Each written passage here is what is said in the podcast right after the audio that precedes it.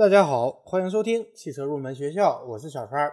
今天这期节目，我们继续来给大家讲汽车性能检测的专题。因为在我们用车的过程中，如果汽车出现了故障，送到 4S 店或者修理厂，他们会进行各种各样的检测项目。那么这些检测项目都是做什么的？又是如何做的？出现了哪些故障现象需要做这些检测？我们都会放在这个专题里来讲。今天这期节目，我们来给大家介绍一下发动机冷却系统的相关检测。发动机冷却系统的作用就是让发动机在所有工况下都能够保持在适当的温度范围内。在发动机工作过程中，如果冷却系统的技术状况变坏，导致冷却温度过高或者过低，就会使发动机功率下降、油耗增加，零部件的磨损也会加剧。导致发动机冷却系统工作不正常的常见原因有冷却系统密封性差、冷却风扇工作不正常、节温器有故障等等。因此，在发动机冷却系统这里，重点的检测项目就是密封性、冷却风扇和温控开关以及节温器的性能。首先，我们来说冷却系统密封性的检测。汽车发动机普遍采用强制循环水冷系统，当系统密封性变差时，就会导致冷却液泄漏。因此呢。冷却系统密封性检测就是检查冷却系统是否有渗漏的现象。冷却系统渗漏分为外部渗漏和内部渗漏。外部渗漏是指冷却液在密封不严处直接泄漏到了发动机的外部。常见的泄漏部位就是各种软管接头、散热器盖和水泵和其他的密封垫。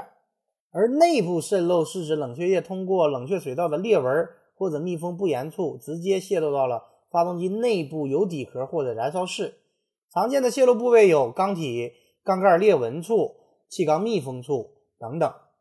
接下来我们来说一下冷却系统密封性检查的方法。最简单的方法就是直接检查法，主要检查部位就是各种软管的接头、散热器盖、水泵和它的密封垫等等。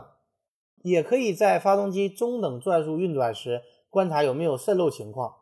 这时，发动机冷却系统具有一定的压力，所以更容易检查渗漏，而且大多数冷却液呈绿色，也便于观察。特别是散热器盖和密封垫的检查，如果它的密封性差，发动机工作时就会导致冷却液蒸发溢出，或是因为汽车摇晃造成冷却液外流。而对于内部渗漏，我们可以在发动机停机时抽出机油尺，看一下发动机的机油尺是不是呈白色或者有水泡，如果有。则说明内部有渗漏，也可以打开散热器盖，使发动机运转，查看加油口是否有高温气体涌出或者有大量的气泡。如果是，则说明冷却液内部渗漏。但是注意，不要在发动机高温下打开，以免烫伤。除了直接观察法，也可以通过压力实验来进行检测。具体方法是这样的：在发动机不工作时，将发动机冷却系统压力实验表安装到散热器加热口。并且保持密封状态，然后用试验仪的手动泵向散热器内加压到一百千帕，观察压力表指针的指示情况。如果压力表指针保持不动，说明冷却系统密封良好，无冷却液渗漏；如果压力表指针慢慢回落，说明冷却系统密封性不良，冷却液有轻微渗漏；如果压力表指针迅速回落，则表明冷却液严重泄漏。做完了密封性检测，我们再来说一下。电动冷却风扇和温控开关的检查，一般发动机冷却系统的冷却风扇驱动电机是由温控开关控制的，而温控开关是受到冷却液温度控制的。